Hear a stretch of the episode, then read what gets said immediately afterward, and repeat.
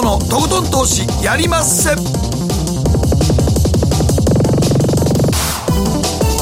皆さんご機嫌いかがでしょうか？進行 MC 大橋ろ子です。そして番組アシスタントは？ケリーアンです。そして名古屋 CBC ラジオのスタジオから？はいどうも皆さんこんばんは。北野誠です。はい寂しいですけれどもね名古屋とのまだこうつないだ放送、はい、テレワークという状態になりますね、はいそして今日はスタジオに遠藤さんこと田代岳さんにお越しいただいております。こんばんは。よろしくお願いします。よろしくお願いします。さあゴールデンウィークが来週から始まっちゃうんですね。そうですね。はい、なんかこんな状態でゴールデンウィークに突入していくんだっていうのはなんとなくこう、うん、ねどこにもみんな行けない状態ですからね、うん、もうね1か月ぐらい続いてるんで。もうだってゴールデンウィーク言うけどもずっと皆さんほとんどね、うん家に閉じこもりっぱなしの状態ですからね。もう出ないでください。しかもあの規制するのもなんかねオンライン規制にしてくださいっていうようなね、要請があるぐらいですからね。という中でマーケットの方は足元少しねやや落ち着きを取り戻したように見えますけど昨日あたりは原油が大変なことになってましたね。そうですね、はい、あびっくりしたわ。びっくりしましたね。うんまああれでも5月ものだけっていうテクニカルな問題でもありますよね。WTI 原油の5月切りっていうね、はい、まあ、この辺りはまた後ほどちょっと説明していただきたいと思うんですがそうは言ってもあの全体的に原油価格やっぱり今また落ち始めてますよね。飛行機飛んでないですしね。そうやね。飛行機も飛んでなければ船もあんまり動いてないわけですからねそうするとね燃料が全然消費されないということで原油下がっていく、うん、そうするとやっぱり、ね、マクロマーケットに及ぼす影響って心配ですよね。そうですね、うん、地球関係は良くなってるかもしれないですけどね。あなんかね。あの なんかパリの映像とか見てたらなんかすごい青空で綺麗ですよ、うん、空が綺麗になってるっていうのはあるみたいですね。そうですね、うん、地球環境には非常にいいみたいですけどね、はいえそして番組後半では総実総合研究所調査グループ上級主任研究員安田沙子さんにお電話でご出演いただきます。今日のテーマ再選視野に経済活動再開に動き出したトランプ政権勝機はあるのかということでさあ本当にアメリカはロックダウン解除ということでうまくねいくのかどうかこの辺り安田さんにじっくりと解説いただきたいと思います。そして今日の皆さんからの投稿テーマ10万円もらったらどうする？遠藤さんどうしますか？株買います。ああ、ね、もうなんか忘れてるけど積み立て NISA とかね。はいはいはいはい。俺自分でそういえば株株持ってんのに最近全然見てないな。あれ？ログインもしてないんですか？ログインしてないなそういえば。忘れた。なんかもう長期保有やからもうええわと思ってほったらかしやわ。ああ NISA 的なやつだったらもうどうしようもないですもんね。そうそうそうそうそうそう。どうなってるんでしょうか。でもものによってはすごいリバウンドしてますからね。ねはい。確認してみてはいかがでしょうか、ということで皆さん10万円もらったらどうするか送っていただければ番組の後半でご紹介をさせていただきます。ではこの後早速誠とひろ子の週刊気になるニュースからスタートです。北野誠のとことん投資やりまっせ。この番組は良質な金融サービスをもっと使いやすくもっとリーズナブルに GMO クリック証券の提供でお送りします誠とひろ子の週刊気になるニュースさて、ここからは誠とひろ子の週間気になるニュースです。今日一日のマーケットデータに加えまして、この1週間に起こった国内外の気になる政治経済ニューストピックなどをピックアップしてまいります。えまずは今日の日経平均です。大引けでは142円83銭安、1万9137円95銭で取引を終了しました。遠藤さん、まあ1万9100円台ということで、まあ、なかなかあのアメリカのね、えー、ダウとか、それから SP500、それとナスダックなんかはもうちょっとものすごい行ってこいみたいなところまで戻ったりしてますけど、それに比べると日経平均、あんまり戻りは大きくはないですかね。そうですね、あの2万円とかがやっぱりもう少しいくかなと思ったんですけど、2万円超えられなかったんで、はい、あそこでちょっと一気になんか重たくなっちゃいましたよね。いやだからやっぱりあのアメリカは GAFA というのがこういう時でも強いってよく分かったじゃないですか。本当に強いですね。日本はそれに比べるとやっぱり引っ張っていく市場のファストリとかソフトバンクがやっぱりこの影響はちょっと弱いですよね。そうですね。ちょっと日本はあの世界をこう、ね、席巻するテック系企業っていうのがないのが、ちょっと寂しいです、ね、そうですね、ソフトバンクはもう完全に投資会社ですからね、ね。今は、その投資先が今、いろいろ危うくなってる、でそうそう。うんということで、ちょっと日経平均、ちょっとね、戻り弱いままゴールデンウィーク入っちゃうのかな、この後の展望は後ほどまた伺っていきます。はい。そしてダウ平均ですが、昨日は631ドル56セント安、2万3000飛び18ドル88セントで取引終了しました。今は459ドル高でスタートしていますので。もうなんか500ドル以上の乱高下は別に不思議でなくなったね。うんそうですね。600ドル下げたら、まあ、そんなもんかな、みたいな感じになるから。1000ドルぐらい動いちゃってましたからね。2000ドル近く動いてたわけやから、それはもう、ちょっとしたことでは、まあ、こんなもんはいっぺんね、まあ、例えがあんまりよくないけども、いっぺんこんなもん激震来たら、その後余波ありますからね。そうですね。うん。遠藤さん、米株についてはどうご覧になってますか？そうですね、まあ、後ほどあれなんですけど、ボラテリティ見ると、だいぶ下がってきたんで、うん、そのやっぱり2000ドル級ってもうないと思うんですけど、うん、本当に1000ドル以下はまだあるぐらいのボラティティなんで、はい、それ考えると、まだ乱高下続くかなって感じですよね、うん、ただ、1000ドルってなんか、まあ、まあそ、そんなもんかっていう感じになっちゃいましたよね。なんか人間ってこういうの来た時なんか遠藤さん、慣れって恐ろしいですよね。ですよね。はい、はい、ただやはりアメリカのその GAFA 系っていうのはね、今、誠さんも言ったように、あんまりこれ、影響ないっていうより、むしろネットフリックスなんかはもう、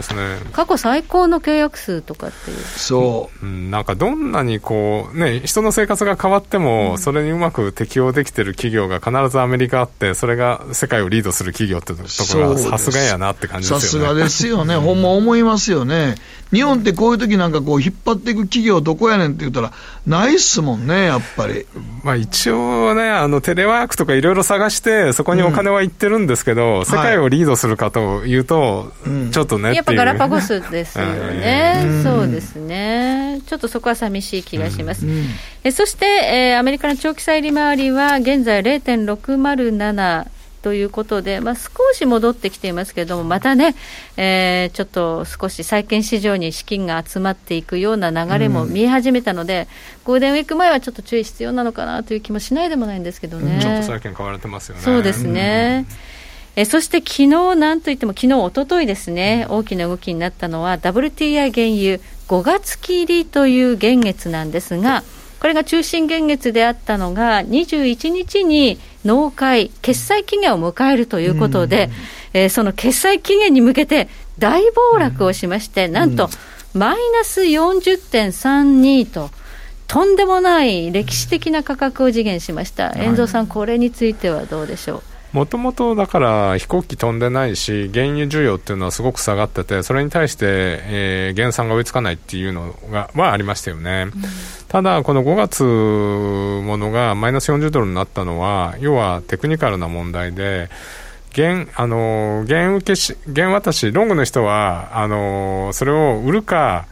引き取るかしなきゃいけない。原油を引き取る。原油を引き取るには、はい、まあタンカーか貯蔵庫か、パイプラインにっていうことなんですけど、はい、この WDI はオクラオクラホマ州クッシングか、はい、だからタンカーは内陸だから行けないんで だから貯蔵施設があればそれはマイナス40ドルで買ったらすっげえ儲かるんですけど、ないからあの投げる投げ売るしかない。だから誰かこれ引き取ってっていう感じですよね。マイナス40っていうのは引き取り量ですよね。うん。なんかすごいよね。なんか原油引き取れ言われてもな、はい、そう。だから40ドル払ってもいいから誰か原油だからコモディティってもともと生産者のためのヘッジ機能だから生産者にとって有利になってますよね。そうですね。だから、まあ、これ原油じゃないにしろ、例えば豚1万頭引き取れとか言われても、金融やってる人は困っちゃうじゃないですか。だから結構その投機筋というか、あのペーパー取引で、はい、えー、先物市場に参加してる人は。話で今思い出した。はい昭和のなんか、なんか、ものすごくやってたあの、小豆相場も、そうですね。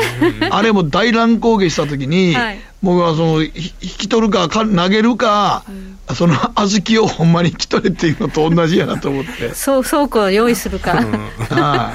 い。はい。そのコモディティっていうのは期限にどうするか決めなきゃいけない。買い手はね。ただ、まあ、売り手側というのは、まあ、それをね、ずっとヘッジで売ってね。そうですよね、うん、そのためのものだし、金融でやってた人って、先に決済やればいいじゃないかと思うんだけど、うん、それがちょっと違いますよね。うん。それは決済する相手がいればいいけれども、うん、ここまで流動性がなくて、みんな、ね、受け取ってくれないとなると、うん、どんどんどんどん値段が沈んでしまうということが起きちゃったってことですよね。うん、ただあの今、現月交代しまして、中心現月5月から6月に乗り換えられたんですが、うん、昨日その6月切りの現月でも、20ドルだったものが、あっという間に下がって、10ドル割り込むとい。う状況になって、まあ、半値になっちゃってるんですよね。ですから、この原油安っていうのは、全体的に波及していくのかなというふうに。とりあえず6月までに、はい。うん、あの施設がないだろうから、これもちょっと5月みたいになるんじゃない、貯蔵、ね,、のね、うん、だからなるんじゃないかっていう想像ですよね。そうすると、5月19日が今の6月ものの期限、納会なんですよね。うん、ここまでにあの需要がものすごく伸びて 在庫が減るとかね、貯蔵施設に余裕ができるとかしないと、同じことがまたそうですよね。起きるかもしれないということ。遠藤さん、でもこれね、原油安となると、産油国とか大丈夫ですか？えー、っとまあ、サウジなんかは、生産コスト3ドルとかっていうじゃないですか、ただ、王様にお金ばらまかなきゃいけないんで、はい、やっぱりこれはかなりまずいですよね、そうすると、キャッシュを生み出すために、産油国はすごく株持ってるんで、はい、ソブリンファンド、売りに出るんじゃないですか、はい、それが怖いですよね。はい政府系ファンドがね、うん、あの引き上げるっていうか、世界の投資をね、はい、そういうリスクはまだはらんで。日本の株なんかも結構、ソブリンの原油系の株式持ってるとこ多いですよね。そうですね、あの2018年初頭に落ちたのも、そうですね、オイル系が売ったっていう話になってますよね。オイル系がなんか現金をに変えたかったっていう話ありますもんね。うん。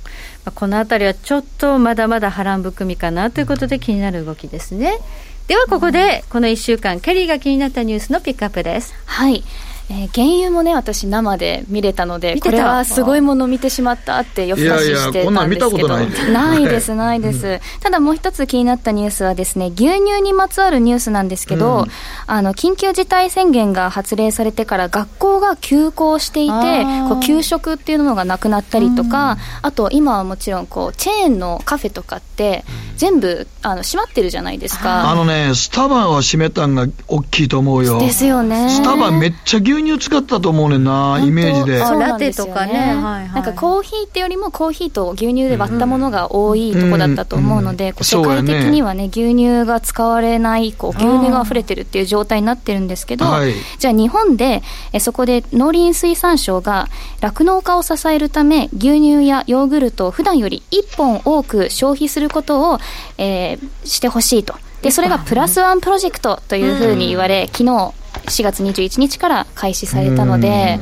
ちょっと皆さん牛乳とか ヨーグルトとか普段よりも多く飲んでほしいということなんですけど、まあでも今和牛も余ってるしね。はい。うん。あの牛乳私あんまり普段飲まない。ほんま。僕は結構牛乳大好きやしラテ大好きやから、うん、もうなんか、まあ、もう今、まあ、なんかもうほんまにあらゆるヨーグルト飲んでるわ、ほんまに。えそのなぜヨーグルト飲んでるんですか？いや、ヨーグルトはなんか腸内細菌活性化するで、いうので有名になったことと、あのいろんな細菌をなんか一つのヨーグルトで固まるよりは、いろんなもん飲んだ方がいいって言われてるね。あ乳酸菌っていっぱいあるんですね？乳酸菌ってもうめっちゃ良さあるんで、うん、腸内で善玉環境を作るんやったら、いろんな乳酸菌飲んで、共存共栄してもらう方が悪玉を追い出せるらしいから。なるほど。うん、だからもういちいちなんかいろんなもうなんかもう、すご盛りやから、もうヨーグルトばっかり飲んでる。免疫を高めようという作戦ですね。そうですね。もうだ、え、大丈夫、みんな、あの、あれやで、今ダイエットしたらあかんらしいからね、テレビでも言ったけど。なんでですか？いや、タンパク質、あの、若い子は今これのチャンスで、うん、今度会社出社した時みんなに細くなったね、痩せたねって言われようとか思ってる女の子おんねんけど、うんうん、免疫力低下すると、もし万が一コロナにかかったら、若い子でも亡くなる可能性は高いから。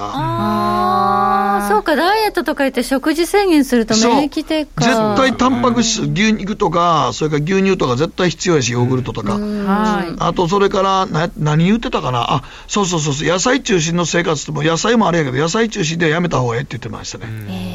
やっぱ肉食べないと肉食べないとあかん。間は。だから、そんな人は太るやんっていう子おるんですけども、はい、タンパク質はやっぱり卵でもいいですから、絶対取っとかないと飽きませんよ。抵抗力落ちますから、もう今人に会えんねんから、バンバンニンニク食べやな、ニンニク。確かにね、臭い言われないもんね、うん、今ね。そう、今やったら大丈夫、人に会えへんから。餃子私好きだから結構。もうガンガン行こう、ガンガン。ガンガン行く、ガンガン行っちゃう。ガンガン行って。そうですね。はい。ということで、まあね、食の流通にもいろいろね、えー、滞りがあって、ちょっと余剰感出てますけど、みんな食べて応援しましょう、ということですね。はい、以上、誠とひろ子の週間気になるニュースでした。北野誠のとことん投資やりまっせ。やりまっせって英語では？レッツラゴーかな。あらっしゃいご注文どうぞうんと大盛りラーメンにトッピングでチャーシューコーンメンマ海苔それに味玉白髪ネギね。あバターとワカメも。全部のせ一丁。シンプルにわかりやすく。株式 FX は GMO クリック証券。すると川上からどんぶらこどんぶらこ。どんぶらこって何？桃が流れてくる音だよ。じゃあかぼちゃは？こ天ぷら粉天ぷら粉かな。鳥は？唐揚げ粉唐揚げ粉パパおやすみ。置いてかないで。頑張るあなたを応援します GMO クリック証券。バカモン！お前は周りが見えてない！また怒られちゃったよ。部長の前歯に自分からするな！大学生のノリはもう通用しないぞ！はい。ノリをどうにかしないとまずいですね。部長歯にノリついてますよ。もっと楽しくもっと自由に。GMO クリック証券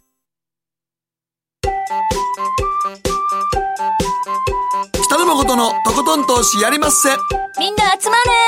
る集まるよさて、ここからはマーケットフロントラインです。今日は遠蔵さんこと田代岳さんにスタジオにお越しいただいております。今日のテーマはゴゴールデンウィーク直前に見直すマーケットを取り巻く環境と今後の展望です。ゴールデンウィーク入っちゃいますね。自粛のまま。いやもう間違いなくそれはもうそうですよ。そうです、ね、5月6日まで絶対やるって言ってんねんからね。まあてかまあほんまやったらその結果出るのが4月25今週の土日である程度人数も出てくると思うんだけど、うん、まあまたもうこの間この間もあのほら小学校をやっぱり再開するって言った瞬間みんな人バッと出たから、うん、あのパターンはすごい怖いのでやっぱりゴールデンウィークはもう自粛してもらおうってことなんでしょうけどねうん。しょうがないですね、ということでマーケットずっとね見続けなきゃいけないわけですけれども。まあでも注意点、いろいろあるでしょう、3月はとにかく大荒れの相場となりましたけれども、うん、遠藤さん、今は少し落ち着いてきた、これ、大底打ったのかどうかって議論ありますよね。そうですね、うん、うん、まあ一旦でもあの1万6000円割れのとか硬かったですよね。硬かった、はい、日経平均ね、うん、はい、でご用意した資料で、はい、あのビックス指数と VI 指数のあのチャートを持ってきたんですビックス指数はまだちょっと高いですね。まずビックスから見ていきましょうか、はい、ビックス指数はこれはあのアメリカの S&P500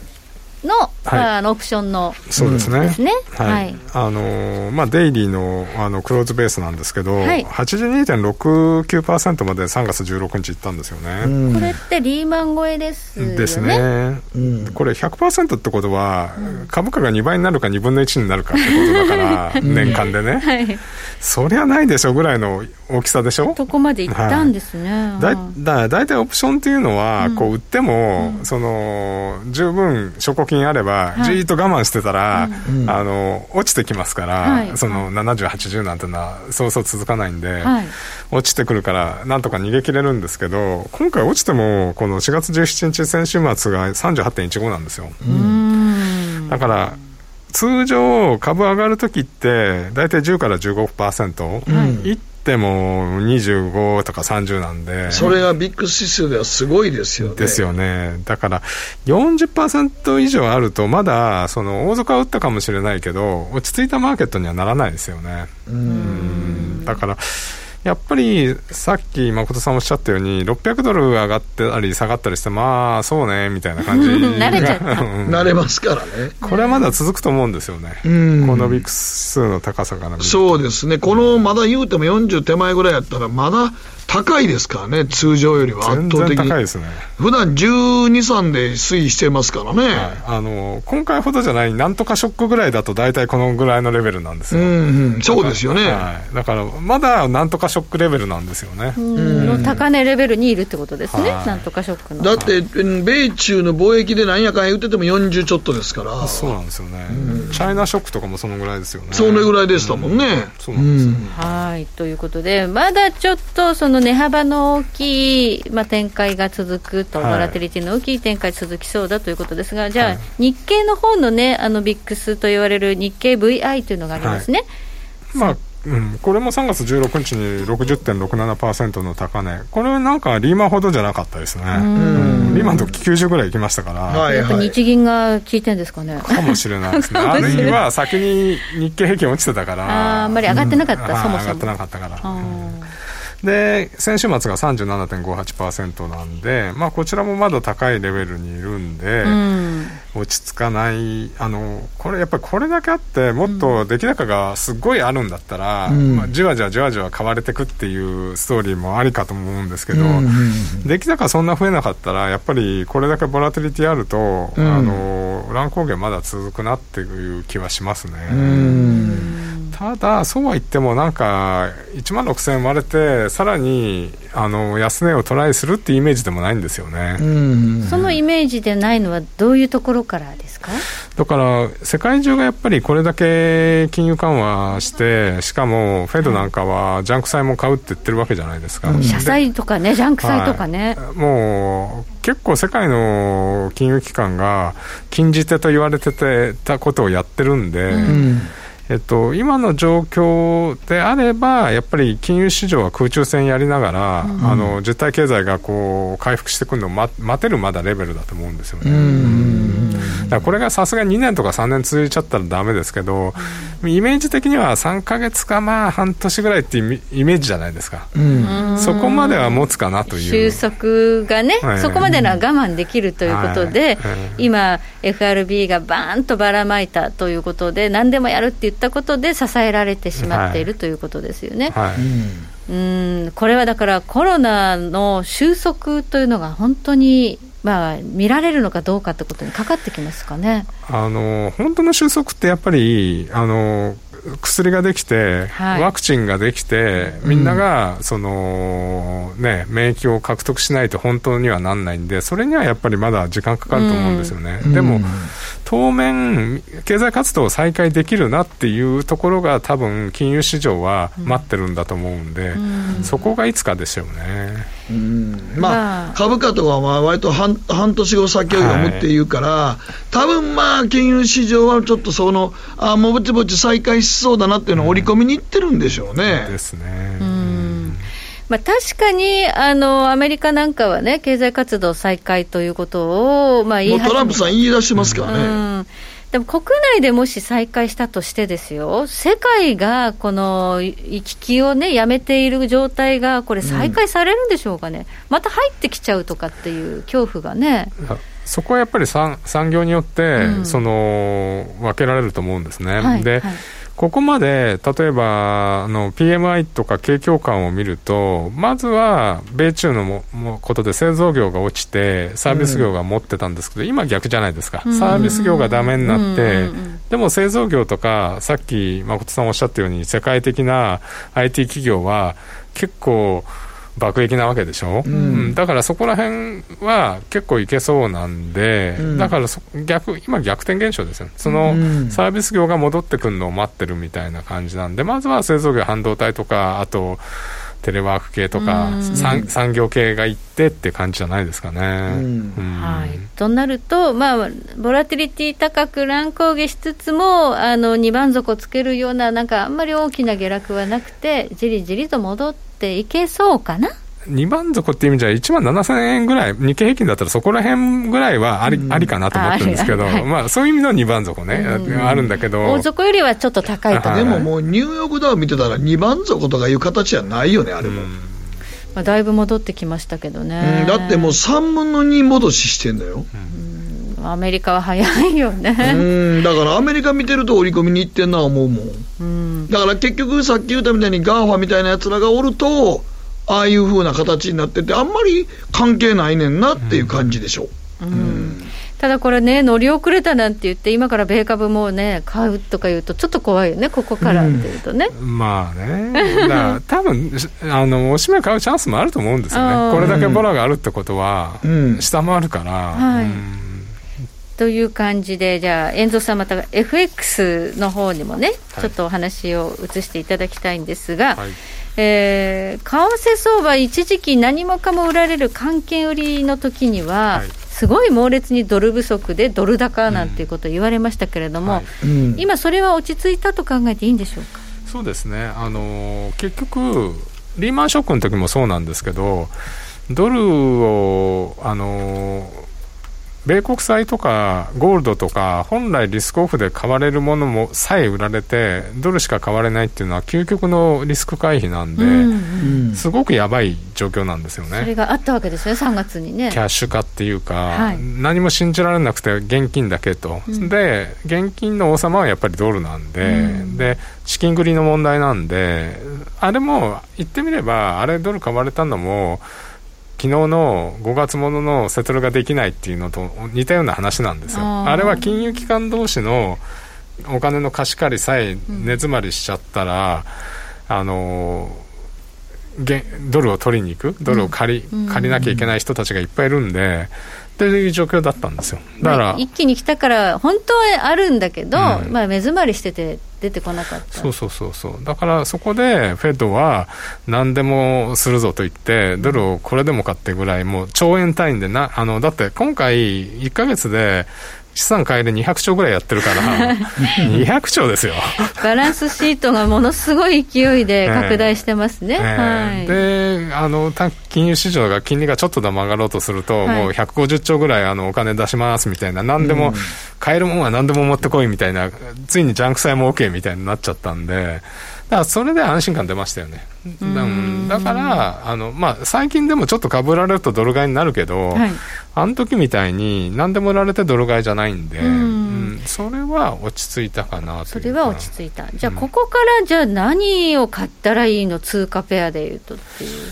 でもね、そうは言っても、やっぱりドルは強いんですよ。で、ドル円は大しあんまりなんですけど、はい、やっぱりオセアニア通貨とか、はい、ここのとこ、買われてたもんが、一旦すごい底をつけて買われてたのが落ちてきちゃってるじゃないですか。えっ、と、ニュージーランドドルとか、オーストラリアドルですね。はい。うん、だからそこら辺が、やっぱりもうちょ、僕は売りたいなと思ってるんですよね。うん、で昨日ニュージーランド中銀のオア総裁って人が、はい、結構アグレッシブな発言してるんですよ。はい、例えば、はい、えーとまあ、とりあえず5月に緩和策もう一度考えるとか、はい、えーと、マイナス金利も念頭にはあるけど、あのー、資産買い入れの方がいいねとか、えーと、資産買い入れはもっと拡大していくよとか結構なこと言ってるんで。これからさらにまあ緩和的な政策が打ち出される可能性が強いということですね、はい、ニュージーランド。はい。だから、ちょっとニュージーランド売るのがいいかなという、まあ、ドルはもうこれ以上、はい、あのやること全部やってるから、あの逆に言うとね、やること全部やって、ものすごいドルじゃぶじゃぶだから、うん、マーケット落ち着いてくると、今度はドル安になるんじゃないかっていう見方もあるんです、ね、先進国ではね、うん、でも、新興国がしっかりお金が足りないから、うん、ここ1、2週間は新興国でドル買い、新興国売りなんですよ。あ例えばトルコとか、はい、南アフリカとか、メキシコとか、全部ダメでしょ？この辺りはね、ずっと下がってんですよね。はいで唯一、その中では、まあ、まあまあまともなメキシコで、うん、しかも産油国だって言われてたのが、うん、この原油で原油安でメキシコもダメメキシコもひどいでしょ、だから今はやっぱり新興国に対してドル高なんでそっちの方が心配ですよね。で数カ国あのデデフォデフォルトしたでしょ、はあ、結構あのいろいろアルゼンチンとか？アルゼンチンとか あのほら逃げて逃げちゃった人がいるところとか。ああゴーンさんが行ったとこね、レバノンですね、うん、はい、とか、うん、結構確かにデフォルトってありました、ね、もうニュースなんニュースにもならないけど、ね、うん、結構デフォしてるから、はい、あそうなんや。レバノンデフォしたんや。そうだからゴーンさん全然知らんけどもうそんなこと全然気にもしなかったわ。そうなんですよね。ゴーンさんどうしちゃったかなと思いますよね。はい。だからそこら辺で、まあ、でもちょっとご用意したあのジャンク債のハイルド債なんかもすごい戻ってるんで、はい、ハイルド債のチャートなんですけれども、はい、まあこれ FRB が買うって言ったらすごい戻ったってことですね。ですね、はい、とりあえずここら辺を見ると先進国は大丈夫かなみたいな感じはするんですけど新興国ですよね。うん。で特にトルコなんかはあの要はあの今日出てたニュースなんですけど中国とかもかなり外貨準備取り崩してるんですよ、はいはい、多分実弾介入してますよね。あの米国の、米国のさあの資産を処分して、はい、そのドルを持ってきて、はい、ドル売り人民元が介入してるんで。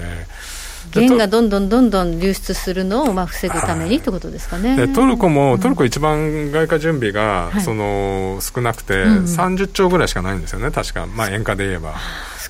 実弾はやっぱりあればあるほどいいから。はいあのでトルコはちょっとスワップ協定をいろいろなとこと結びたいなみたいなニュースも出てるんで、はい、やっぱりちょっとそそこら辺の国に関してはドルがやっぱり足りないんですよね。なるほど、うん、先進国での、まあ、マクロマーケットの中でのドル不足って解消されているけど、うん、今後進国じゃない、まあ、新興国ですね、はい、新興国はもうかなり売られ続けてるので、はい、お金がなくなってきてるってことで、うん、やっぱりそこら辺ね、あの縄もジャンク債にされちゃってるし、そうですね、格下げされましたね、はい。うん、だからやっぱりそこら辺でドルが強い状況っていうのは続くんで、なるほど、うん、要するに新興国売りドル買いみたいなことが、まあ、ずっと起こってるとですね、じりじりじりじりと、じゃあ、ドル買いなかなか弱くならない。ドル円は動かない。ドル円、ユーロドルが動かなくなっちゃって、うん、ポンドとか、さっき言ったように、オセアニア通貨はその間でこうやって、あの動いてるんで、うん。うんあのドル円ユーロドルやるよりは今はポンドとか5ドルニュージーランドの方が面白いかなと。ああるいはそれのクロスなのね。ニュージーランドはあのさっき緩和的な政策これからね打つということで売りでいい、うん、ポンドどうですか？ジョンソン首相が復活してよかったなと思いますけど。そうなんですよね。だからポンドも意外にこう、強いっていうかあの、うん、そんな持ちないですよね、うん。うん、そうそこが高くなってきましたね、だからそこら辺ではドル売りなんですよね。やっぱりあのまあ、先進国通貨の中でそうですねポンドが強いということになるとドル売りになってきてるのかなと思うけどユーロがまた動かないし、ね、そうだからユーロがユーロポン、あのユーロ王子とかユーロニュージーでこのすごくユーロが強かったんだけど次ユーロが弱くなって。あのでまたちょっとユーロ強くなりそうなんですよ、その 5ドルとかニュージーランドに対しては。はあ、だから、一概にあの昔みたいにリスク回避だったら円高、うん、リスク先行だったらあの円売り、はい、円下落っていうふうになってないんですよね、今。そうもうなんか、うん、円高ってもう来なそうな気がするけどな。うん。そうなんですよね、これだけのショックがあっても100円割らなかったですしね。そうなんですよね。うんなんか実際にだってこんだけ日本にね観光客もねインバウンドも来なくなった。ら、うん、円も買うこともないし。うん。だから貿易黒字がもう貿易赤字になりそうだし、そうですよね、はいでインバウンドで円買いの需要も今回ので一気に細っちゃったんで、うん、恒常的に円を買う人たちがいなくなっちゃってるのもそう。あんまり円高にならない理由か、ね、だから実需の円買いってほぼないでしょ。なくなりましたね。だからもう貿易赤字になりかけてるわけやから、うん。なんか、なんか資金のあの回避として円を買うっていう選択肢ってもうほとんどないと思うねんけどな。そういう見方もできますかね。ねいや、そういう見方した方がええと思うよ。大橋さん、俺らも古いと思うと、何かあった時の円高っていう考え方もやめた方がええような気がする本当ですね、そうならなかったですからね。今回見てて、ほんじゃあ、ほんなら90円台突っ込んだかってならへんやんか。ならないんですよね。でも実需でももう買われてないってもんね、実際に貿易赤字になりかけてることを考えたら、円高ってもう来ないんじゃないの、90円台とか。今回みたいなショックで90円台突っ込まんかった思ったら、それ違う？そう思いますね、やっぱりちょっともう。僕とか大橋さんのこの20年ぐらいの円高に関する考え方って、ぼちぼち終わったんかもしれんで。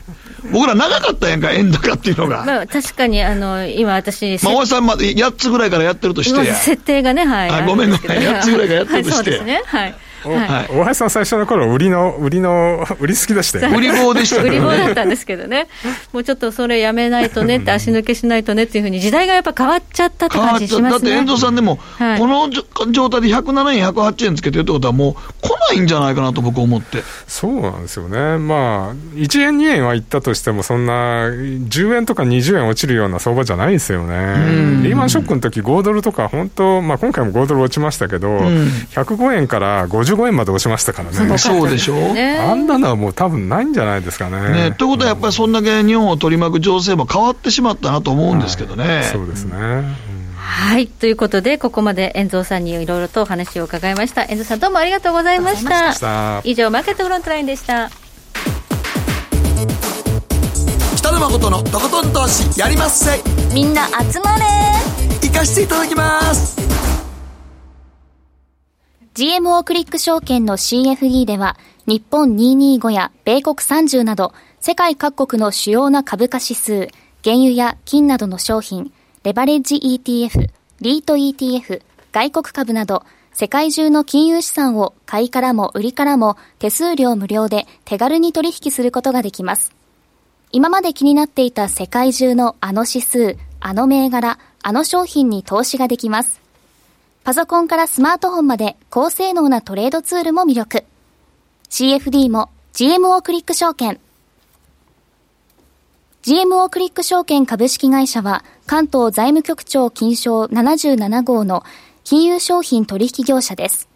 当社取扱いの金融商品のお取引にあたっては価格変動などの理由により投資元本を超える損失が発生することがあります。お取引をする際は当社のホームページや契約締結前交付書面にて手数料などの諸経費及びリスクについて十分ご確認ください。北野誠のとことん投資やりまっせ。もう寝る暇ないわ。なのに肌ツヤツヤツヤツヤツヤツヤマーケットのリアルさあ今日は総実総合研究所調査グループ上級主任研究員安田沙子さんと電話がつながっています。安田さん。はい安田です。よろしくお願いいたします、はい、今日はどんなテーマですか？再選視野に経済活動再開に動き出したトランプ政権に勝機はあるのか？ということなんです、うん、さっきも話題になってましたけど、はい、米国のねアメリカの経済再開を16日発表しましたよね。発表しました米国の経済再開、オープニングアップアメリカアゲインということでですね指針を公表していまして、うんはい、あの3段階あるんですが、その3段階のプロセスに入る前提として、まあ、例えば最新データ、感染者数だったりですとか、検査関連ですよね、そういった状況分析が可能な環境、これが一つ。もう一つが再発リスクを低減できる環境、うん、それから最後に高齢者などウイルス感染に脆弱な人々の保護措置、これが徹底できるかですね、うん、この3つを前提に州知事が決定するんです。うん、あのでもなんか今のところ、なんかアメリカはだからどっかの大学の先生が研究機関がピークアウトしたんではないかみたいなこと言ってましたかね？そうですね、えー、チャートのですね3枚目を見ていただきたいんですけれども、うん、ワシントン大学にある医療機関の調査がありまして、うん、こちら見ていただきますと、米国は14日にピークアウトしたという試算が出ています。14日ですそうなんですよ、はい、で50州全体プラスワシントン DC で見ましても、もうすでにですねえー、39州、プラス DC がピークアウトしたということになっていまして、はい、まあ、ほぼですからもう感染者数は頭打ちになったということですよね。うん。じゃあ、経済再開できるって考えていいということ、これだけ聞くとこう、うん、できるんじゃないかというような気にはなりますよね。はいはい、で実際にじゃああの州はどういった動きをしているのかというところを見ていただきたいんですけれども、はい。うん、えー、スライド4枚目ですが、スライド4枚目の左側が州全土に外出禁止関連措置を発令した州になります。はい、これ、全米で44州がやってるんですけど、面白いのがですね、あの赤字ですね、グレー枠の赤字見ていただきたいんですけれども、はい、綺麗な十字になってますが、ND とか WY とか SD、これ、ノースダコタ州、ワイオミング州、サウスダコタ州、アイオワ州、デブラスカ州なんですけど、この5州は実は踏み切ってないんですよ、外出禁止関連措置。そうなんですか。この辺はでもなんか、俺のイメージでは中西部から南部やから、はい、なんか州自体が広いから、えー、車のピックアップトラックとか走ってるイメージで、人がニューヨークとかワシントンみたいに密集することないんじゃないの？そうですよね。なんかピックアップトラックにめっちゃわら積んでるイメージあるけど。で、あのフォードの F シリーズ乗ってたりするような、うん、そうそうそう。ね、ネブラスカ州とか、そのノースタコタとか、その辺は本当に農業州ですし、うん、まあ、ノースタコタとかは一部シェールなんかも生産してるんですが、うん、明らかにそのサービス業の方々の比率は低いですよね。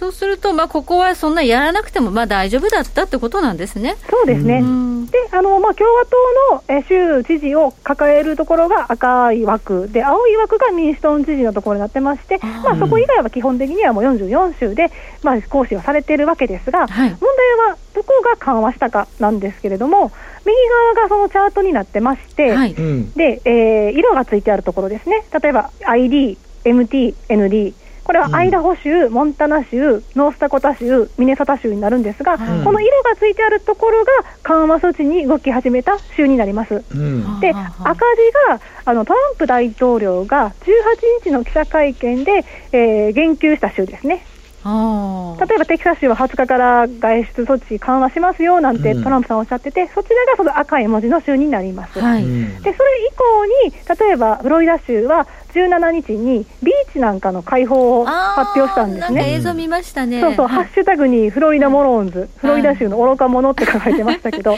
はい、まあ、そういったところでビーチを開いたりですとか、サウスカロライナ州であれば、あの野外娯楽施設ですね。まあ、ゴルフ場であったり、まあ、そのサウスカロライナらしいだと思ったのが射撃場だったり、射撃場。射撃場。そういったところを、えー、開放していくと。いうことが決まってるんですが、はい、オレンジ色の枠が多いですよね。そうですね、右側のところね、はい、これ、10州のうち、オレンジ色の州、つまり共和党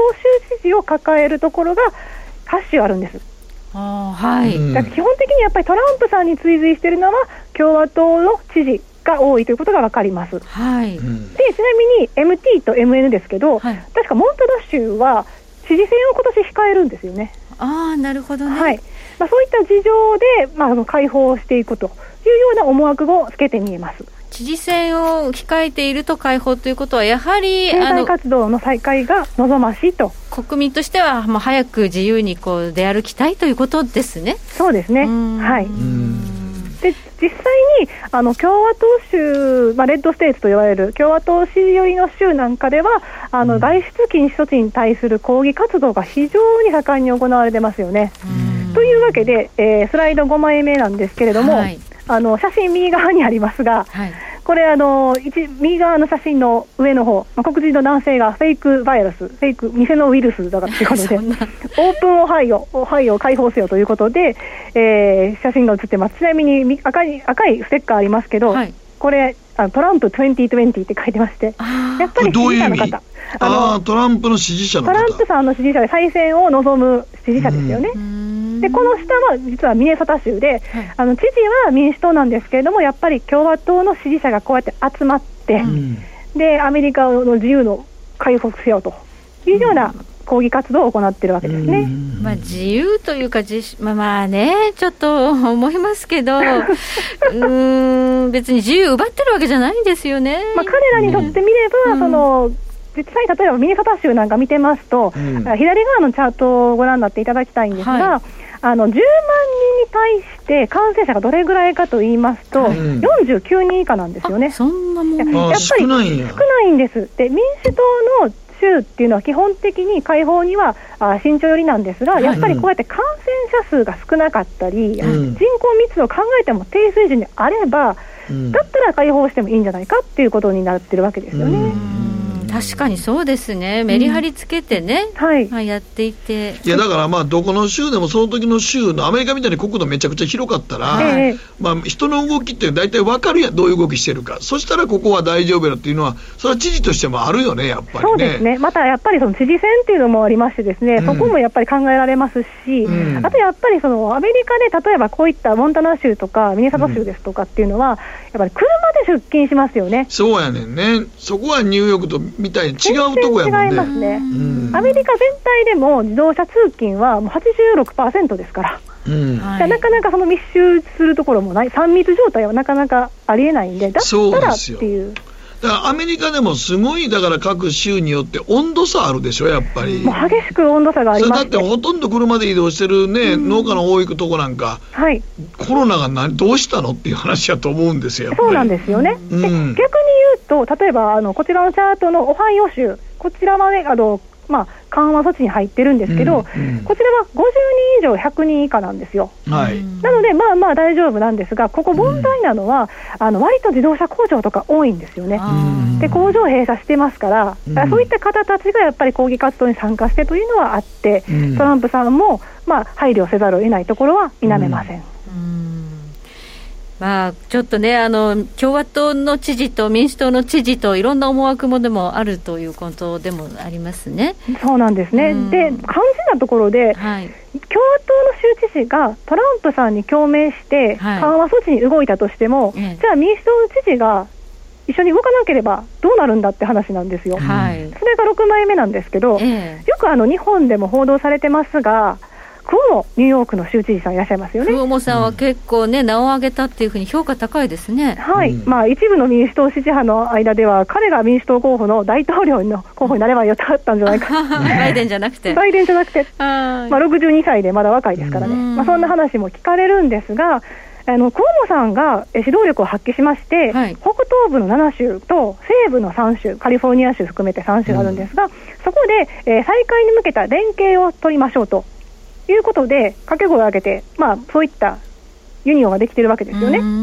で、これやっぱりあの全員部が民主党知事なんです。はいはい、で例えばカリフォルニア州なんかの州知事っていうのは、あの独自に、えー、再開のための指針を出してるんですけど、やっぱり時期は明確化してないんですよ。でさらに北東部の7州っていうのは、あの5月15日まで、やっぱり外出措置っていうのを続けますと、延長しますってことを勢ぞろいして発表してるんで、はい、やっぱり緩和には後ろ向きなんですよね。慎重ですか、はい、はい、一応、ゴーモさんはニューヨーク州での感染者数、ピークアウトしたとは言ってるんですが、うん、サリはサリとてというところはありますね、はい、また緩和すると、どっと人が出てね、あのまた拡大しかねないですからね。で問題はこの北東部と西部の10州合わせて、GDP の規模がどれぐらいあるかと言いますと、はい、全米に対して4割を占めるんですね。大きいですね。大きいです。な。なので、ここの10州が実際に動いてくれないと、はい、やっぱりアメリカ全体の景気回復というところは、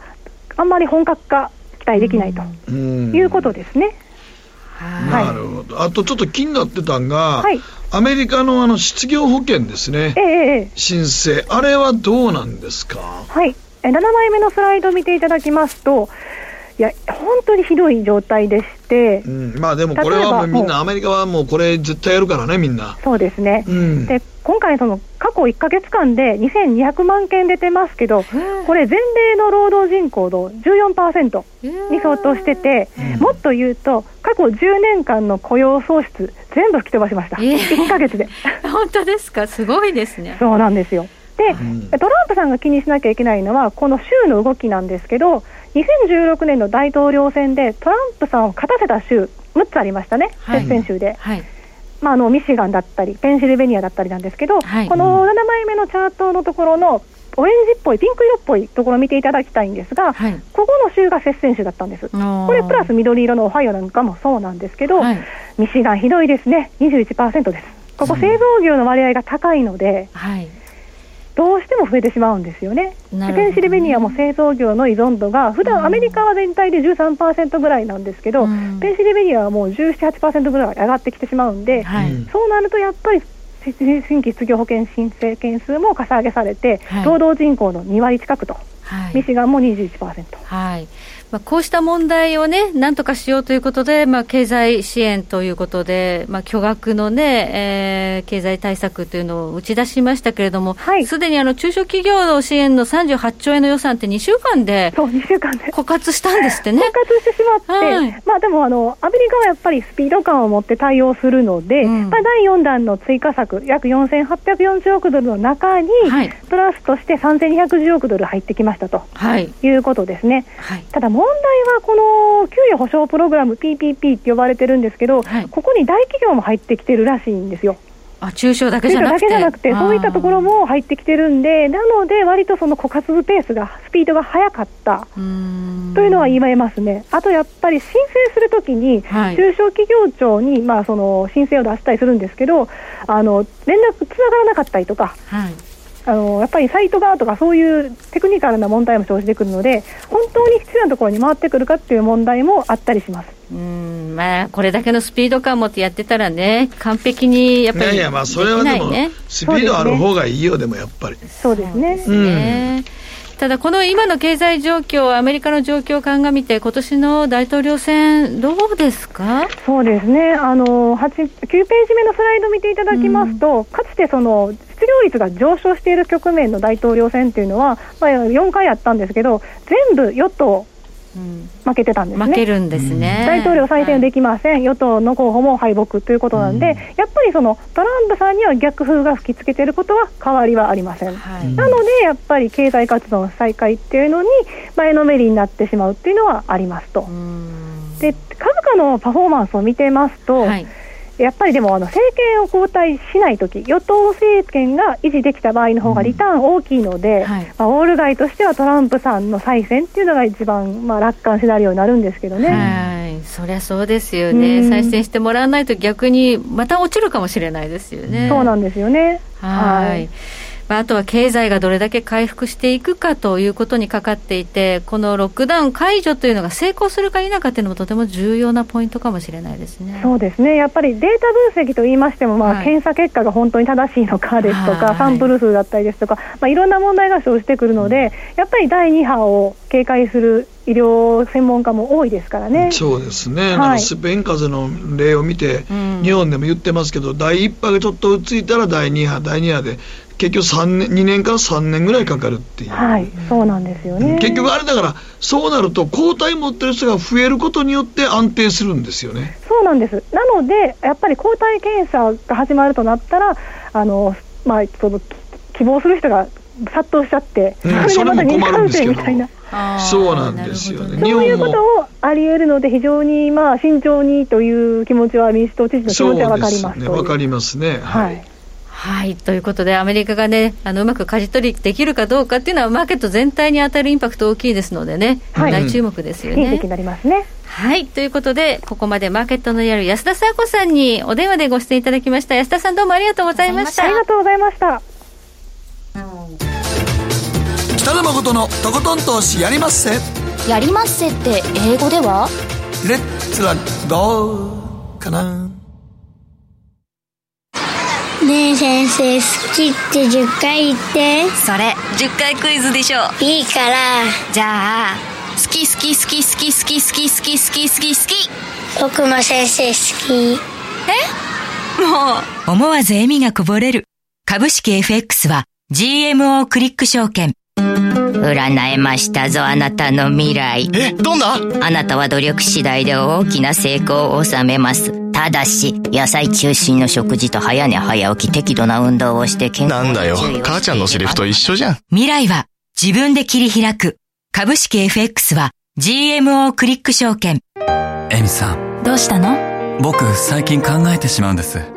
毎晩月を見上げるたびに、僕の将来はどうなってしまうんだろうって、同時に思うんです。この虚しい気持ちに寄り添ってくれる女性がいたら。好きですで、よくない？シンプルにわかりやすく。GMO クリック証券。さてここからは皆さんからいただいた投稿を紹介していきます。今日のテーマ10万円もらったらどうする？まずはこちら。まいどくんからいただきました給付金10万円もらったらズバリ今はしんどくなった地元の飲食店がテイクアウトを始めたのでお弁当を買ったり地元の企業の通販に使ってみたいと思います。あとは競馬のネット投票の資金にしたいです。ということでまあいろいろとね 使い道あると思うけど競馬 まこちゃんを受けてますね。はい、はい、まあ、一攫千金狙いというね。そうですね。そういう使い方もあると、うんはい。そしてもふもふさんから10万円もらったら欲しかったブランドのスーツを買うつもりでいます。本当は娘の大学の入学式にかっこつけて買うつもりだったんですけど、うん、入学式自体が中止になってしまって買う理由がなくなってしまったんです。なので10万円は狙っていたスーツ代のリベンジに使いたいと思います。とのことです。はいまあ、昔に比べればスーツとかもね安くなりましたけれども、はい、なかなかね本当手が出なかったものをここでバンと使うっていうのもありかもしれないですね、ね、はい。続いては太郎にヘッドロックは危険さんからいただきました、うん、危険や。自粛が解禁になってからですが今まで自粛していた3密のサービス業を応援するために夜の歓楽街に繰り出したいと思います。それまでみんな待っててね という。だいぶかかるぞそれ。歓楽街か。久しぶりに聞いたわ歓楽街ってこと。いいじゃないですか。まだ新橋あたりだとガールズバーの客引きやってるって噂もありますけどね。いやいやこっちの名古屋もあたりも、普通になんか飯食いに行ってちょっと出てきて出てきたらフィリピンパブいかがですかって声かけてる兄ちゃんおるからな。こらこら。まだあるみたいですね。やってんのかよと思うな。そうですね。もう一枚いけるかな？はい、えー、ウルトラゾーンさんからです私は10万円もらっても単に家賃と光熱費に消えるだけですかね。毎月10万円もらえるなら非常に助かるんですが単発で10万円もらっても特に何も変わらないです。とこうリアルな意見も。そうやね。10万円で今書き込むけど iPhone とか Apple に買う人でタブレットという人結構多いよねみんな。ちょうどこのぐらいの値段やからね。そうですね。うん、うん、それはいいかもしれないですね。はい、はい、ということで時計なりは11時26分になるところです。北野誠のとことん投資やりまっせ。この番組は良質な金融サービスをもっと使いやすくもっとリーズナブルに GMO クリック証券の提供でお送りしました。はい、注目スケジュールです。はい、遠藤さん、ここからは何に注目しておいたらいいんでしょうか？そうですね、やっぱり、うん、iPhone の景況感とか、その景況感関係ですよね。iPhone ね、うんはい、あと消費者信頼感とか、はい、あの今動き早いんで、はい、その動きが早い指標、だから失業保険申請件数とか毎週出るじゃないですか、うん、ああいうのがやっぱり注目されちゃいますよね、どうしてもね。うん今回の日銀ってね、別に何かその大きな注目はないんだけれども、うん、あの FRB があんだけいろいろ打ち出してるので、何かこう、打ち出せるんだぞみたいなこう姿勢を示すみたいなことありますかね？うん、もうでも、日銀株買うしかないんでね。そうやね、もうこれ以上何かね、やれることもうなくなってると思いますけどね、日銀は。まあ、アメリカがあの地方債まで買うって言ってるので、うん、日銀も地方債買うとか言わないよね、うん、どうかな？どうですかね。どうですかね？まあ、どういうふうにこうね、あの、その後発表するのかっていうところには注目ですけど、うん、あんまり期待はされてないですかね。はい。あと来週29日水曜日、えっ、ー、と、番組はあると。いうことですね、うん、えゴールデンウィークが始まりますけれども水曜日祝日番組ございますので皆さん生放送延長戦の日ですね。延長戦ということではい、誠さんスタジオにぜひ来てください、はい、戻りますけども、はい、はい、このゴールデンウィーク直前でちょっと気をつけておきたいポイントっていうのは遠藤さんありますか？去年も結構ゴールデンウィーク前か、うん、ゴールデン直後ぐらいから株落ちてるんですよね。そうなんだよね。やっぱり、かって感じですよね。はい、だからやっぱり日本結構その間できないんで、うんうんうん、そういう意味ではちょっとやっぱり2万円超えなかったらもうその前で処分したいなって感じはしますよね。はい。ということでゴールデンウィーク前にはあんまりリスクポジションを、ね、大きく取らない方がいいんじゃないのかな、うん、ちょっとね手締まいもしといた方がいいかなということですね。うん、はい。ということでえ今日は遠蔵さんこと田代岳さんにお話伺いました。遠藤さんどうもありがとうございました。ありがとうございました。そして孫さん来週はぜひ東京にいらしてください、はい、では皆さんまた来週